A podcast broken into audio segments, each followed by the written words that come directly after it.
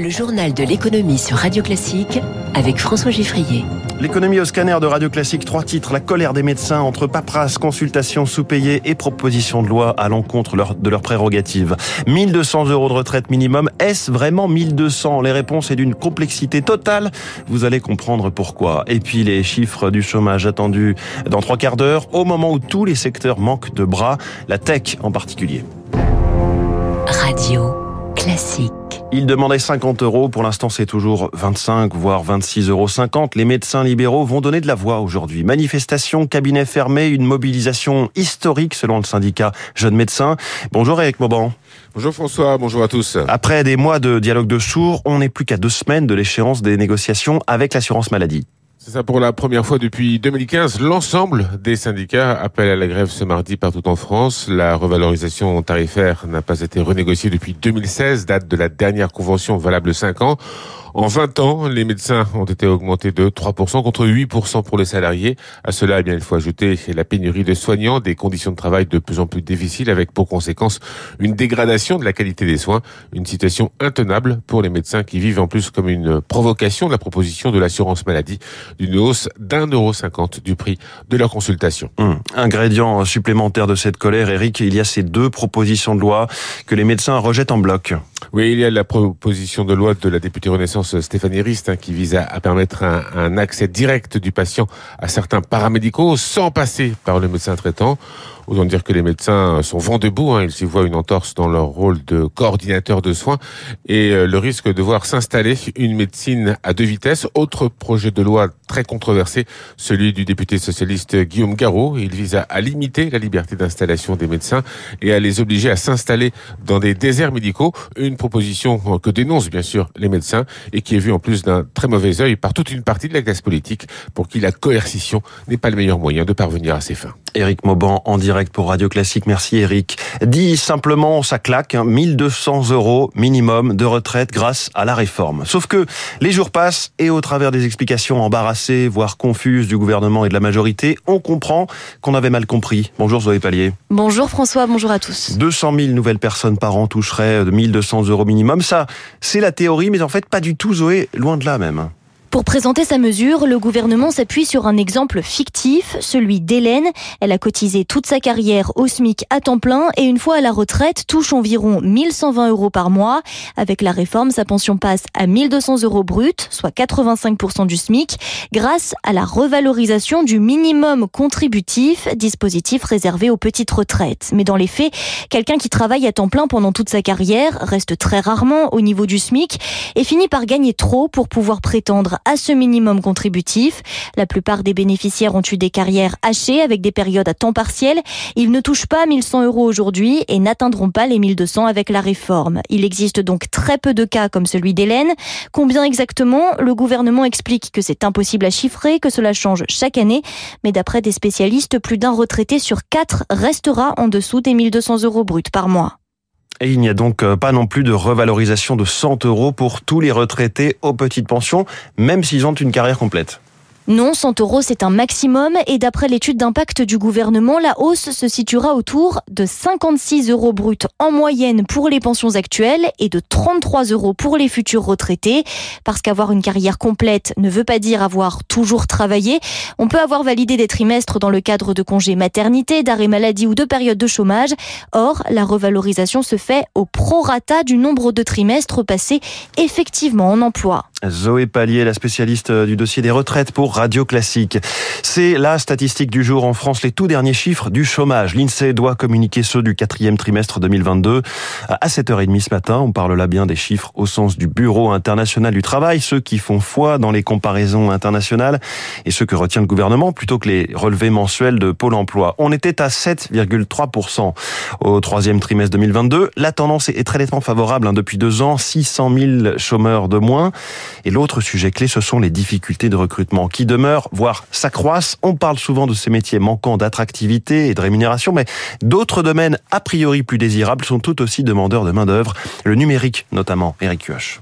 Rien que sur Pôle emploi, pour voir 15 000 postes de développeurs web, 3 000 dans les analyses de données. Pour recruter, banques, start-up, géants de la tech ne lésinent pas sur les salaires, entre 50 et 75 000 euros annuels. Mais les candidats manquent, s'alarment soumis à Malin Baume de Numérum, syndicat du numérique. Comme on recrute les mêmes profils, on se retrouve dans un marché pénurie qui a un impact négatif sur l'économie. On a des projets qui s'arrêtent par manque de compétences. L'économie française a besoin de 50 à 60 000 nouveaux ingénieurs en informatique chaque année, mais les écoles n'en forment que 40 000. Une solution serait de faire appel à la formation professionnelle, mais là aussi, cela patine. Énormément de dispositifs, mais trop complexes, trop restrictifs, pas assez connus du grand public. Ainsi, le compte personnel de formation ou formation préalable au recrutement reste trop peu utilisé. Les entreprises elles-mêmes sont un frein, explique l'économiste Stéphane Carcillo. Il y a effectivement chez les entreprises toujours une crainte que finalement on va investir dans une formation d'un salarié qui après peut partir. Il y a aussi un accompagnement des entreprises à faire, montrer qu'il faut aussi avoir des salariés qui maîtrisent tel logiciel ou qui savent faire tel métier. C'est une des solutions. Plus la digitalisation avance et plus les besoins seront grands. D'ici 2030, 180 000 postes supplémentaires d'ingénieurs informatiques seront à pourvoir. Eric Kioch, les chiffres du chômage donc à 7h30 ce matin. Autre statistique publiée, elle, hier, les prévisions de la Commission européenne pour 2023. Elle revoit à la hausse son estimation de croissance pour la zone euro, 0,9% au lieu de 0,3%. La zone euro devrait éviter de peu une récession cet hiver. Par ailleurs, pour l'inflation, la Commission corrige à la baisse sa prévision pour cette année à 5,6%. Le coup d'œil hebdomadaire au prix des carburants en France. Cela fait deux semaines que ça baisse selon les chiffres donnés par le ministère de la Transition énergétique. 6 centimes de moins euh, en une semaine pour le litre de diesel en moyenne à 1,82€ et 3 centimes de moins pour le samplon 95-10 à 1,87€. Des prix toujours élevés et on s'interroge. Comment se fait-il que seulement 3 millions de ménages aient fait la demande de l'indemnité carburant de 100 euros pour les travailleurs qui utilisent leur voiture pour aller au travail? 3 millions de ménages sur 10 millions potentiellement euh, éligibles. Un non-recours qui euh, est assez préoccupant. Les explications de Pascal Ebel, directrice associée de Seaways, société de conseil et d'études des données. Il y a très souvent du non-recours quand on est obligé de passer par des services administratifs pour toucher la prime. Donc là, il faut se mettre sur euh, le site des impôts. Donc les gens soit ne sont pas informés, ne connaissent pas, ont peur d'être euh, au-dessus du seuil, ou bien même s'ils savent que ça existe, c'est trop compliqué pour eux de retrouver les codes d'accès euh, au site des impôts. Souvent, ces sites administratifs sont utilisés pour ceux qui payent des impôts. Donc, quand on ne paye pas, euh, ben, en fait, euh, on peut ne pas connaître. Et donc, il y a vraiment de l'illettrisme ou de l'électronisme, le fait qu'on ne sache pas utiliser les services informatiques. Le gouvernement qui a annoncé hier la prolongation d'un mois du délai pour demander cette prime. Le, l'exécutif lance un groupe de travail sur les carburants d'aviation durable. La filière a déjà bien avancé avec la production de biocarburants à partir de résidus agricoles et ne produisant pas de CO2. Les moteurs sont aujourd'hui déjà certifiés pour être capable d'accepter 50% de ce type de carburant. L'État a bien l'intention de faciliter et d'encourager la montée en puissance des carburants décarbonés. Alors quelle est sa marge de manœuvre?